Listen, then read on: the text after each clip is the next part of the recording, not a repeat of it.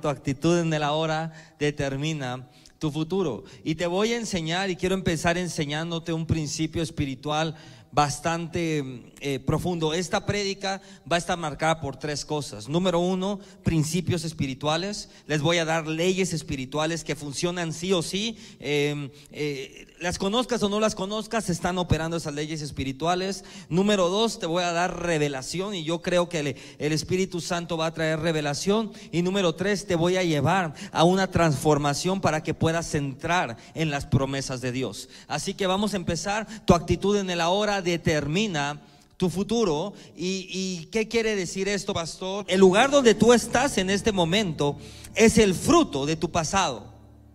Mm. El lugar donde tú estás en este momento es el fruto de tu pasado. Muchas veces tú viviste un pasado y, voy a empezar, voy a tratar de desglosarlo lo más que pueda. Hay tantas personas que vivieron un pasado muy difícil, hay tantas personas que vivieron un pasado tormentoso, pero a través de ese pasado eh, o ese pasado los obligó a buscar a Dios, ese pasado los obligó a buscar la presencia de Dios, ese pasado los obligó a acercarse a la presencia de Dios y hubo una persona que tomó una decisión y la decisión es muy sencilla. Aquí tienes de dos sopas o tu pasado te acerca a Dios o tu pasado te aleja de Dios. Lo voy a repetir, o tu pasado te acerca a Dios o tu pasado te aleja de Dios. Y, este es el primer principio fundamental o la primera ley espiritual que voy a soltar esta mañana. Lo que pienses hoy y lo que hagas hoy determinará cómo será tu futuro. Mm. Entonces, la actitud que tú tengas el día de hoy, lo que tú estés haciendo el día de hoy, lo que salga de tu boca el día de hoy, va a terminar lo que va a determinar lo que viene en un futuro para tu vida. ¿Qué es lo que viene en un futuro para tu vida? Yo te voy a decir algo. Lo que viene en un futuro para tu vida son las promesas de Dios cumplidas en el ahora. Eso es lo que viene para tu futuro. Pero ¿qué es lo que sale de tu boca? ¿Cuál es la actitud que tú estás tomando? Hoy Dios me trajo a decirte y vine esta mañana a decirte, estás en un lugar donde tú puedes determinar tu futuro, estás parado en una casa donde tú puedes cambiar tu futuro, porque lo que sale de tu boca va a determinar hacia dónde vas. Dije, estás parado en una casa y tú vienes a esta casa. Y Dios me trajo a, decirte, estás parado en una casa donde puedes cambiar tu futuro. Todos en esta casa estamos en diferencia de circunstancias. Todos tenemos diferentes circunstancias en nuestra vida. Todos tenemos diferentes problemas en nuestra vida. Hay personas que su problema es financiero, pero hay personas que su problema es familiar, pero hay personas que su problema es legal, pero hay personas que su problema es físico, es una sanidad. Todos tenemos diferentes circunstancias, pero te voy a decir algo, todos estamos en igualdad de oportunidades. Mm. Dije, todos tenemos diferentes circunstancias, pero todos estamos en igualdad de oportunidades. ¿Por qué, pastor? Porque Dios tiene la capacidad de transformar tu circunstancia en una promesa. Mm. Dije, Dios tiene la capacidad de transformar tu circunstancia en una promesa. Todos llegamos con diferentes circunstancias. No todos estamos con las mismas circunstancias, pero sí estamos con las mismas oportunidades. ¿Cómo que estamos bajo las mismas oportunidades, pastor? Todos tenemos en esta casa y bajo el reino de Dios la misma oportunidad de prosperar, la misma oportunidad de ser sanos, la misma oportunidad de ser libres, la misma oportunidad de ser, oh, de ser usados por Dios, la misma oportunidad de ministrar. Todos tenemos la misma oportunidad y eso es lo maravilloso del reino. Es por eso que tenemos que entender que una iglesia, oh Roma donde hay elitismo, es por eso que tenemos que entender que una iglesia donde se separa a la gente, donde hay grupitos, oh, es una iglesia que está en contra del reino de Dios. ¿Por qué, pastor? Voltea a ver el que está al lado tuyo. Voltea a ver para el otro lado. Ese puede ser el nuevo millonario de México. ¿Me explico? Porque todos estamos en igualdad de oportunidades. Entonces, ¿quién eres tú para hacerle fuchi a alguien? Hmm. Si entendieras el principio del reino, que cuando tú llegas a este lugar, Dios te pone en igualdad de oportunidades. ¿Quién va a prosperar, pastor? El que se meta con Dios. ¿Quién va a ser sano, pastor? El que doble rodilla. ¿Quién, oh macase? ¿Quién va a ser libre, pastor? El que anhele la liberación. Ese es el que lo va a hacer. Es por eso que tú viniste a este lugar y yo vine a decirte, estás en un lugar donde puedes cambiar tu futuro. Hmm. Tu futuro no puede ser influenciado por tu pasado, sea bueno o sea malo tu pasado. Dije, tu futuro no puede ser influenciado por tu pasado. No importa si tu pasado es bueno o no importa si tu pasado es malo. ¿Quieres ejemplos? Hay tanta gente que tiene un pasado bueno y su futuro está influenciado por ese pasado. Te lo voy a poner en español. Hmm. Pastor, es que en 1985 tuve un negocio sumamente exitoso. Y no sabe, yo hacía, no sé, tornillos. Y entonces yo crecí haciendo tornillos y ahora yo estoy emprendiendo un nuevo negocio porque yo sé hacer negocios. Dile al que está al lado, error. Hmm. Como se hacían negocios en 1985, no es lo mismo que como se hacen negocios en 1995. Y como se hacen negocios en 1995, no es lo mismo como... Es más, te voy a decir algo. Hace seis meses el negocio era diferente. Ojo acá, hace seis meses los negocios eran diferentes. Hace seis meses había una forma de hacer negocios. Por lo tanto, una persona que está atada a su pasado, sea bueno o sea malo el pasado, está condenado a fracasar. Una persona que está atada a su pasado, sea bueno o sea malo el pasado, está condenado a fracasar. Una persona, o oh, poco se te rebre, una persona que tome decisiones o que su, su futuro sea influenciado por su pasado, está destinado a estancarse. ¿Por qué, pastor? A mí me gusta mucho hablar de los restaurantes y me gusta mucho hablar de las experiencias. Y no me voy a meter mucho en eso porque mi esposa, la pastora, es la reina de las experiencias. Después le cuento por qué. Pero hay tantos grandes chefs en el mundo que no hacen envíos a domicilio. Eh, sus restaurantes no, no envían la comida a domicilio porque dicen que si envían la comida a domicilio se pierde la experiencia de estar en el restaurante, se pierde la experiencia del emplatado, se pierde la experiencia de comer la comida calientita. Entonces están viviendo en un pasado, pero ¿qué crees? Llegó una pandemia y por más que y por más que ellos quisieran que fueran a su restaurante, no podías ir a su restaurante. Entonces tuvo que o fueron obligados a cambiar su manera de pensar y a llevar esa experiencia al hogar o a las casas de los comensales. ¿A qué te quiero o a dónde te quiero llevar? Te quiero llevar a que esa persona en todo ese tiempo que decidió no cambiar, perdió dinero, perdió recursos y muchos perdieron negocios. Pero todo aquel que estuvo dispuesto a cambiar, no solamente no perdió nada, sino su negocio está creciendo más que nunca. Todo aquel que decidió cambiar en este momento está creciendo más que nunca. Todo aquel que no está siendo influenciado por el pasado es una persona que está creciendo porque tu futuro no puede ser influenciado por tu pasado, sea malo o sea bueno. Tus decisiones de la hora no pueden ser influenciadas sobre tu pasado, sea malo o sea bueno. Entonces, pastor, ¿Quién tiene que influenciar mis decisiones en el ahora? Dile al que está al lado, las promesas de Dios.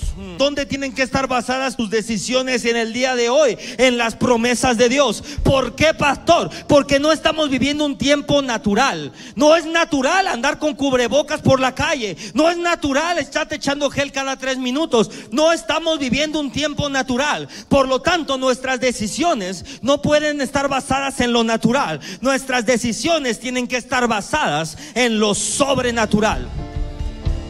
Mm. ¿Dónde está tu futuro? Voy rápido. ¿Dónde está tu futuro? ¿En dónde está tu futuro? Tu futuro está y sale de tu presente. Tu futuro no puede salir del pasado. Tu futuro está y sale del presente. ¿Algún, alguien, alguna persona que, me, que me, me presta un espejo. Tu futuro está y sale del presente. Corro poco se Escucha muy bien esto, iglesia.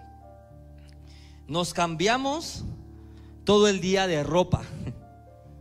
Nos preocupamos por no usar los mismos chones. Nos preocupamos por no usar la misma camisa. Nos preocupamos por no usar el mismo traje. Pero no nos preocupamos por transformarnos por dentro. Te voy a enseñar esto. Estamos viviendo una sociedad que vive en base al espejo.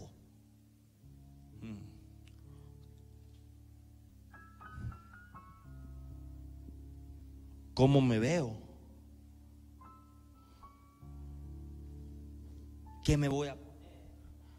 Pero ojo acá, el espejo tiene la capacidad de mostrarte tu pasado y cegarte de tu futuro. El espejo Tú vete, ponte un espejo enfrente de ti y camina y vas a ver tu pasado. Por eso la palabra de Dios habla, el hombre más sabio que ha pisado la tierra. ¿Se acuerdan quién es? Ayúdenme. Salomón. ¿Y qué escribió Salomón? Proverbios y Eclesiastés. Eclesiastés lo escribe Salomón en el hecho de muerte. Y después de que, Salomón está escribiendo Eclesiastés dice, hey, todo es vanidad. Termina diciendo, todo es vanidad. Y la gente cree que es vanidad por verte bonito. Es que Salomón no está, no estás viendo la profundidad de esa revelación. Cuando dice todo es vanidad, te está diciendo cuando tú estás enfocado en vanidad, estás enfocado en el pasado. Y el pasado no te permite ver tu futuro. ¿Dónde está puesta tu mirada? ¿En el espejo? ¿Quién se ve en el espejo? Si yo les pongo el espejo ahí, ¿quién está ahí? El yo. Si tú te pones ahí, ¿quién se ve ahí? Yo. Yo me veo ahí. El yo es el peor enemigo de tu futuro. Nos cambiamos todos los días. Nos vemos en el espejo 38 veces al día, 25 veces al día, otros cuatro veces al día, otros una vez al día. Pero ¿cuántas veces ves tu futuro? Te ves en el espejo cinco veces al día, tres veces al día, ocho veces al día. Pero ¿cuántas veces al día ves tu futuro? ¿Sabe por qué? Porque la gente está muy ocupada en el espejo. Y oh, macacete rebré. La gente está muy ocupada en el espejo. Y el espejo hace que no veas tu futuro. Pero en el momento que dice, no me importa cómo me veo, vale gorro si estoy de, de eh, deschongado, no estoy deschongado. Mis ojos van a estar en las promesas de Dios. Y yo voy a estar viendo lo que Dios tiene para mi vida. En ese momento comienza a haber una transición en tu vida. Y empieza a morir el yo. Y empieza a morir el ego. Y comienzas a ver las promesas y la voluntad de Dios hecha sobre tu vida. Hmm. Este es el tiempo en el cual Dios quiere que nuestra vida sea transformada. ¿Por qué, pastor? Porque estamos viviendo en un tiempo de transición. Recuerden algo, yo les dije esto, en el Pentecostés fue el inicio de una nueva era. Y se los puse como si fuéramos políticos. En el Pentecostés ganamos las elecciones, pero del Pentecostés a que terminara el año o a finales de este año iba a ser un tiempo de transición. E íbamos a tomar territorio, un tiempo de trabajo, un tiempo en el cual íbamos a tomar lo que nos pertenece. Y es por eso que en este tiempo de transición Dios necesita que nuestra vida sea transformada. Dile al que está al lado de ti, tenemos que cambiar. Filipenses 3:13, dile otra vez, tenemos que cambiar. Tenemos que cambiar. Ay, ay, ay. Este es mi versículo favorito. O de mis. Siempre les digo eso, ¿verdad? Este es de mis versículos favoritos. Filipenses 3, 13. Mira lo que dice. Hermanos, yo mismo, yo mismo no pretendo haberlo ya alcanzado. Pausa. En el momento que tú crees que lo alcanzaste, en ese momento perdiste. En el momento que tú crees que lo alcanzaste, En ese momento Dios te deja de hablar. En el momento que tú crees que lo alcanzaste, ya te influenciaron 25 chamucos. Ojo acá. Hermanos, yo mismo no pretendo haberlo ya alcanzado, pero una cosa hago.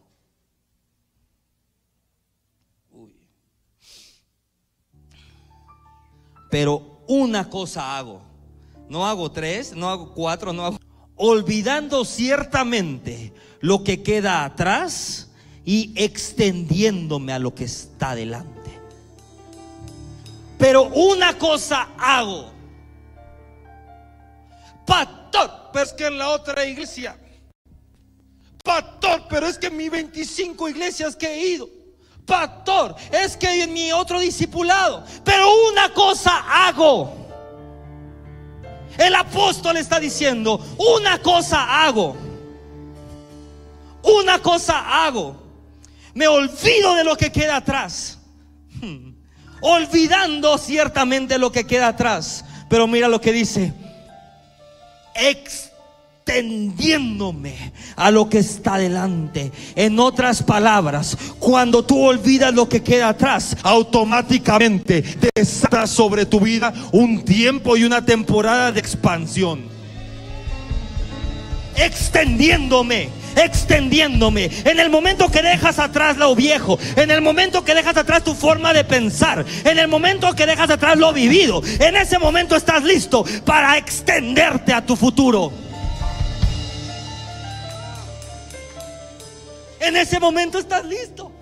Pastor, pero ¿cómo estoy listo? ¿Cómo sé que estoy listo para entrar en una nueva temporada, en una nueva era? ¿Cómo sé que estoy listo para entrar en mi futuro? En el momento que dejaste atrás todo.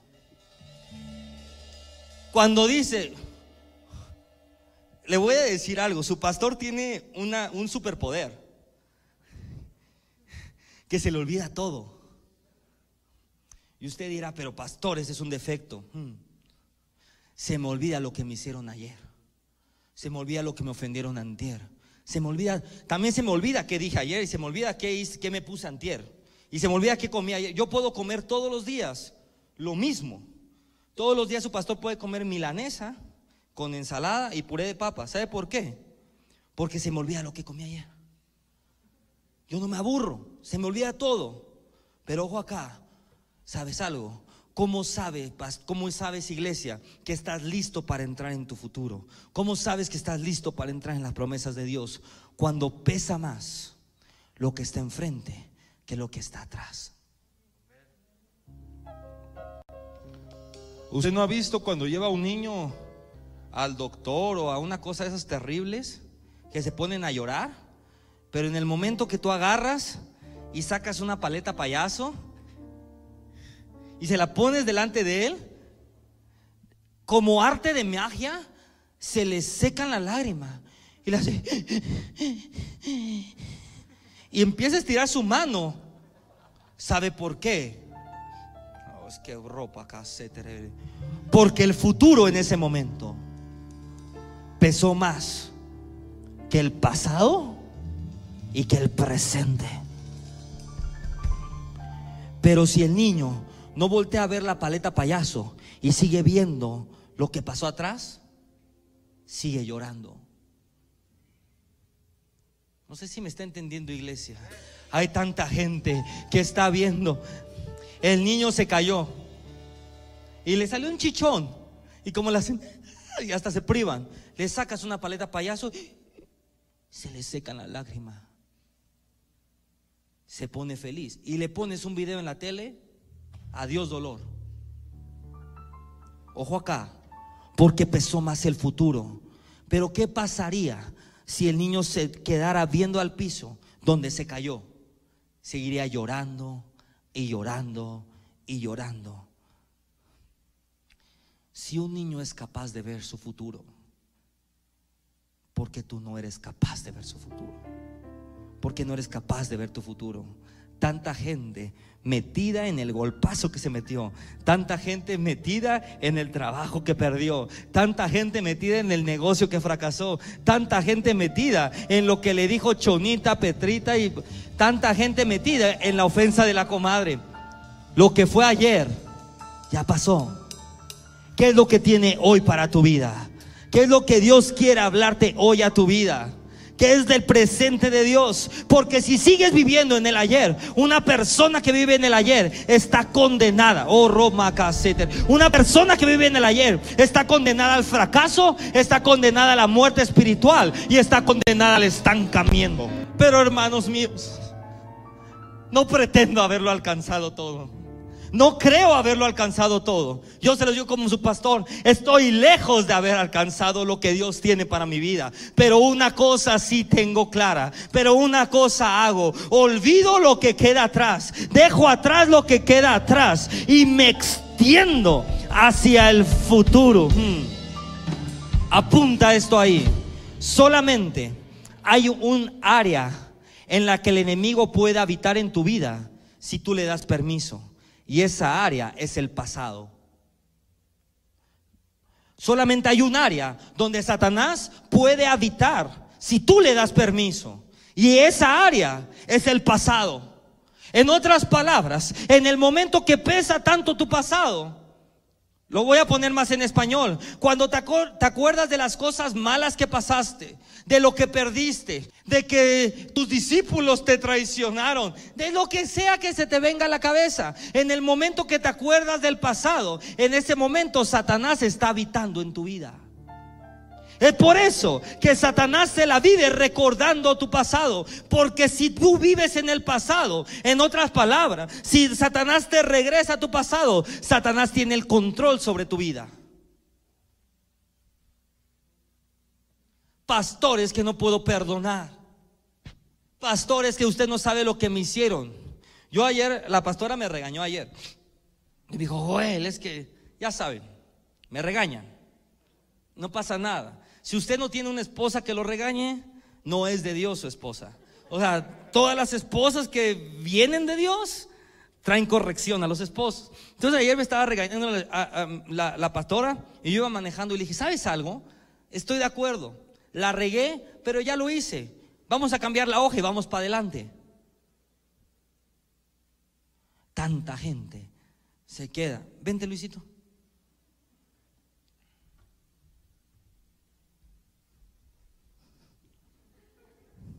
Así. Es que me dijo, y es que me dice, vueltas a lo mismo, vueltas a lo mismo, años dándole vueltas a lo mismo. Personas que siguen así, una larva, Dile, son larvas del pasado. Se ponen como larvas así, de su pasado. Y siguen dándole vuelta a lo mismo. Y vuelta a lo mismo. Pero tú hace cinco años me dijiste.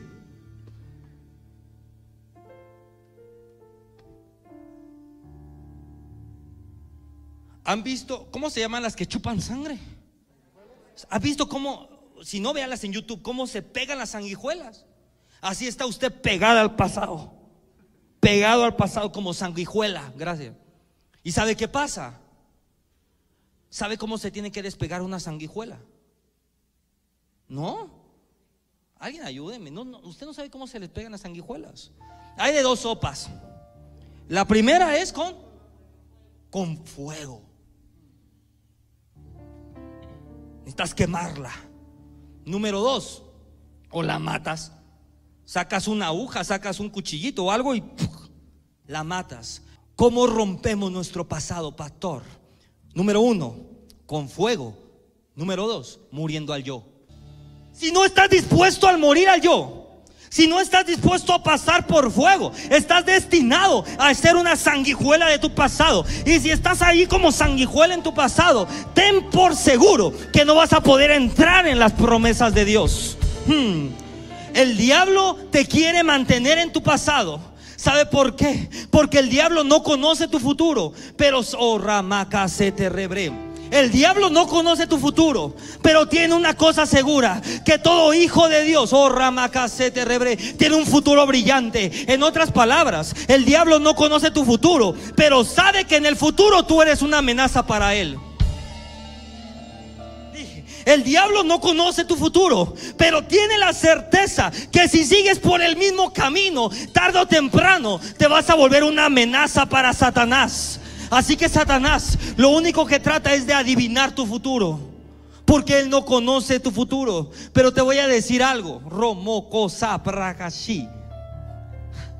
Es tan triste lo que te voy a decir, pero muchas veces Satanás tiene más fe en nuestro futuro que nosotros mismos. Muchas veces Satanás cree más en nosotros que nosotros mismos. Satanás sabe que en el futuro tú eres peligroso. Satanás sabe que en el futuro tú vas a tú vas a abrir la boca y los demonios se van a echar a correr. Satanás sabe que en el futuro tú eres tan próspero que vas a ser usado para ensanchar y expandir el reino de Dios. Satanás lo sabe. Ahí viene la pregunta, ¿pero tú lo sabes? Es tan triste que Satanás tenga más fe en nosotros que nosotros mismos. Satanás tiene más fe en nuestro futuro que nosotros mismos. Pero Satanás no sabe nuestro futuro, solamente puede deducir nuestro futuro o puede tratar de adivinar nuestro futuro. Porque dice pastor que Satanás no sabe nuestro futuro. Mire esto, vamos a la palabra de Dios sencillito. Cuando Jesús viene a la tierra. Es más, le voy a enseñar esto. ¿Sabe por qué Jesús hizo como quiso al Satanás? Porque Satanás no sabía el futuro. Solamente por eso. Cuando Jesús viene a la tierra, ¿qué hace Satanás? Va con él y lo mata. ¿Hace eso o no? Satanás lo que hizo fue, vamos a matar a todos los niños porque yo no sé. Si no, no hubiera matado a 300 niños. Va con Jesús y mata a él mismo a Jesús. Ojo acá. Satanás no sabe el futuro. Es más, por eso Satanás eh, comienza a matar a todos los niños y manda a matar a todos los niños. Porque sabía que venía Jesús, sabía que estaba Jesús, pero no sabía ni cómo, ni por dónde, ni qué iba a suceder. Es más, te lo voy a llevar al siguiente nivel. Si el diablo hubiera sabido lo que Jesús iba a hacer en la cruz, él mismo lo hubiera cuidado para que no llegara a la cruz. Satanás hubiera puesto todas las condiciones para que fuera más difícil llegar a la cruz. Pero Satanás no conoce el futuro. Satanás no sabe, oh se te rebré. Es por eso que Dios muchas veces permite que sucedan cosas fuertes en nuestra vida.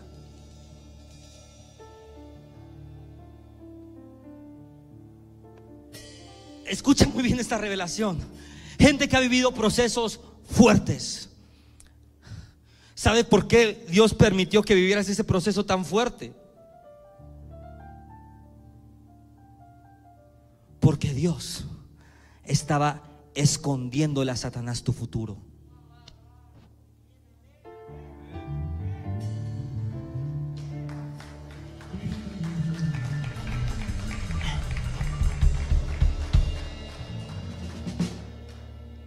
Vente, Luisito. Ahí siéntate así como de chinito. De repente, Satanás quiere venir a la vida de Luis pero Dios dice, espérate, el futuro de él es brillante. Por lo tanto, voy a permitir que venga un proceso sobre su vida. Para que Satanás piense que lo derrotó.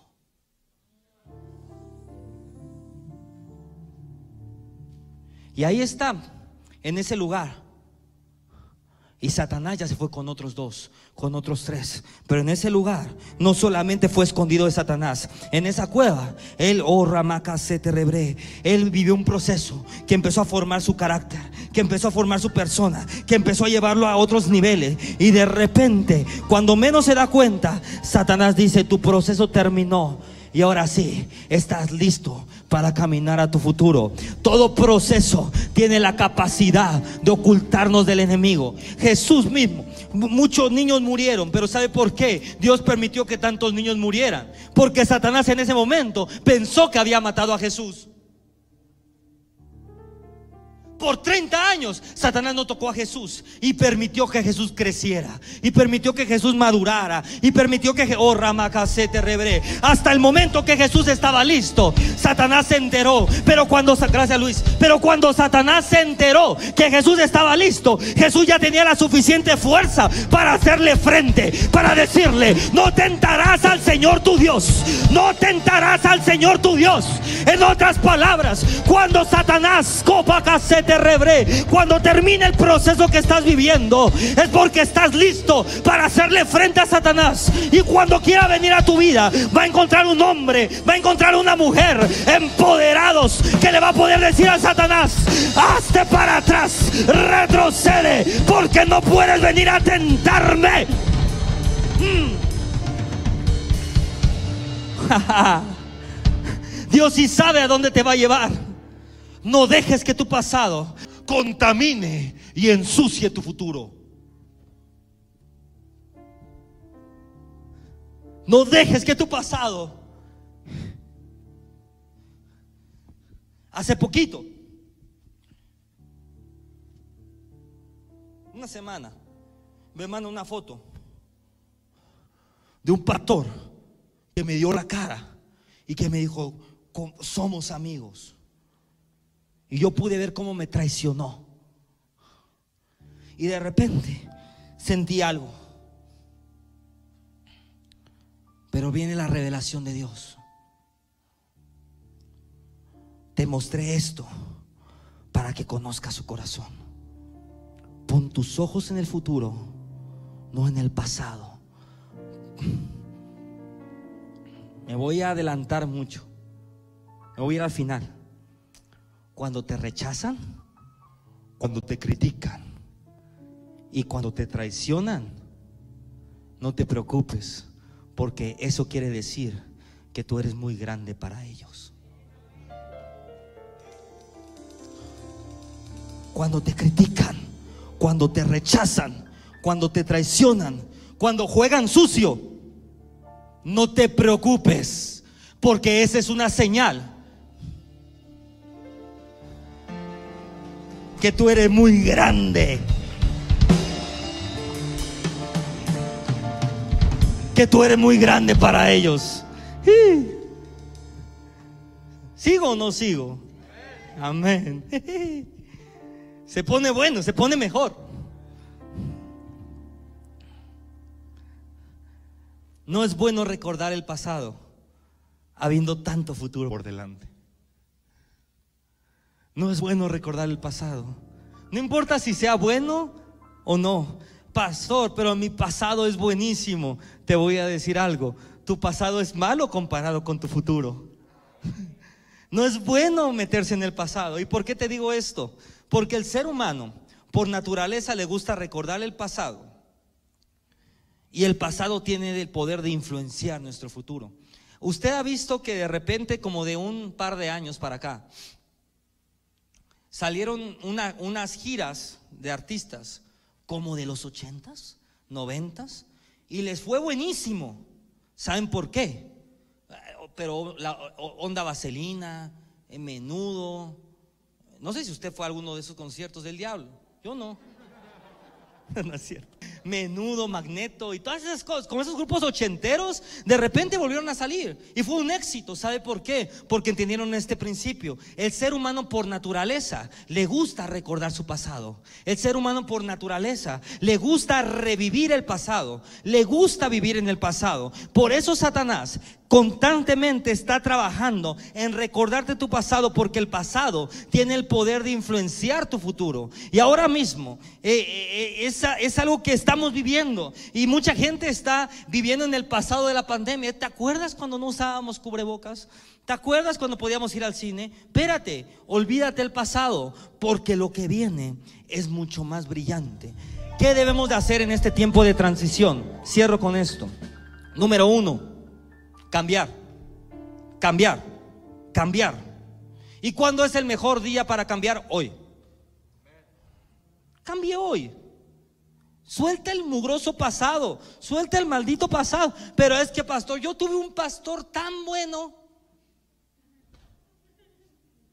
Déjalo allá. Y entra en el presente y en el futuro de Dios. Pastores que usted no sabe qué negocios tan grandes tuvo. Déjalos en el pasado y entra en el presente y en el futuro de Dios. Número dos, olvida lo que te hicieron. Esto me pasó a mí la semana pasada y tuve que aplicar esto sobre mi vida. Olvida lo que te hicieron. Y si necesitas una revelación para olvidar lo que te hicieron, dile, me lo hizo porque soy muy grande para él. Me lo hizo porque soy muy grande para ella. Que se queden ahí. Número tres, perdona a todos de corazón. Y número cuatro, enfócate en lo nuevo de Dios para tu vida.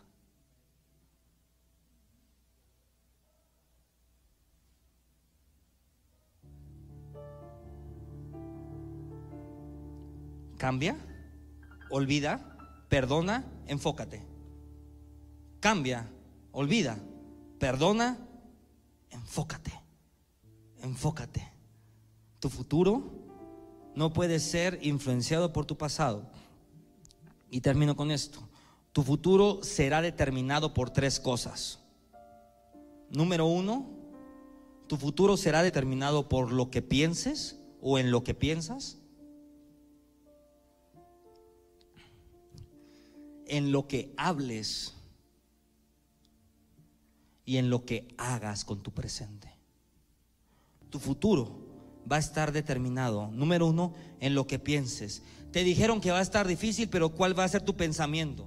Todo lo puedo en Cristo que me fortalece. Para Dios no hay nada difícil. Así que esto para mí no es difícil. Número dos, en lo que hables. No sabe, pastora, me dijeron. Ya le diste en la torre. Que los, todos los restaurantes de México van a cerrar. Y estoy preocupado. Tu futuro va a estar determinado por lo que pienses. Número dos, por lo que hables. ¿Sabes algo? Dijeron que todos los restaurantes iban a cerrar, pero el mío no solamente no va a cerrar, sino va a crecer. Por lo que hables. Y número tres, por lo que hagas. ¿Qué voy a hacer para que crezca? Ayunar orar, interceder, ungirle, echarle aceite, pero a ver qué le hago, pero yo qué hago, que hago algo. Pastor, pero me dijeron que ya no iban a, a caer depósitos a mi tarjeta. Agarre su tarjeta, la pone en su mesa y comienza a declarar, no se detienen los depósitos en el nombre de Jesús. Agarra aceite, le echa aceite a la tarjeta aunque se descomponga. Usted le echa aceite a la mugrosa tarjeta. Dice, no se detiene. Yo declaro, yo hablo que vienen, que vienen, que se desatan los pagos, los depósitos en el nombre de Jesús. En otras palabras, de tu boca sale lo que la palabra de Dios dice. Hay una palabra que a mí me gusta mucho, que se llama cuando Jesús dice que Él es uno con el Padre, la traducción es homologeo, que quiere decir volverse uno o como hacerse uno. Cuando tú te haces uno con Dios, hablas lo mismo que Dios, piensas lo mismo que Dios, desatas lo mismo que Dios. Cuando eres uno con Dios, las cosas se ponen difíciles, pero tú hablas lo que Dios habla, dices lo que Dios dice, piensas lo que Dios piensa, ves lo que Dios ve. Este es el tiempo de que comience con tu transformación. Este es el tiempo en el cual Dios quiere transformar tu vida. Este es el tiempo en el cual Dios te dice, corta con el pasado y entra en un futuro.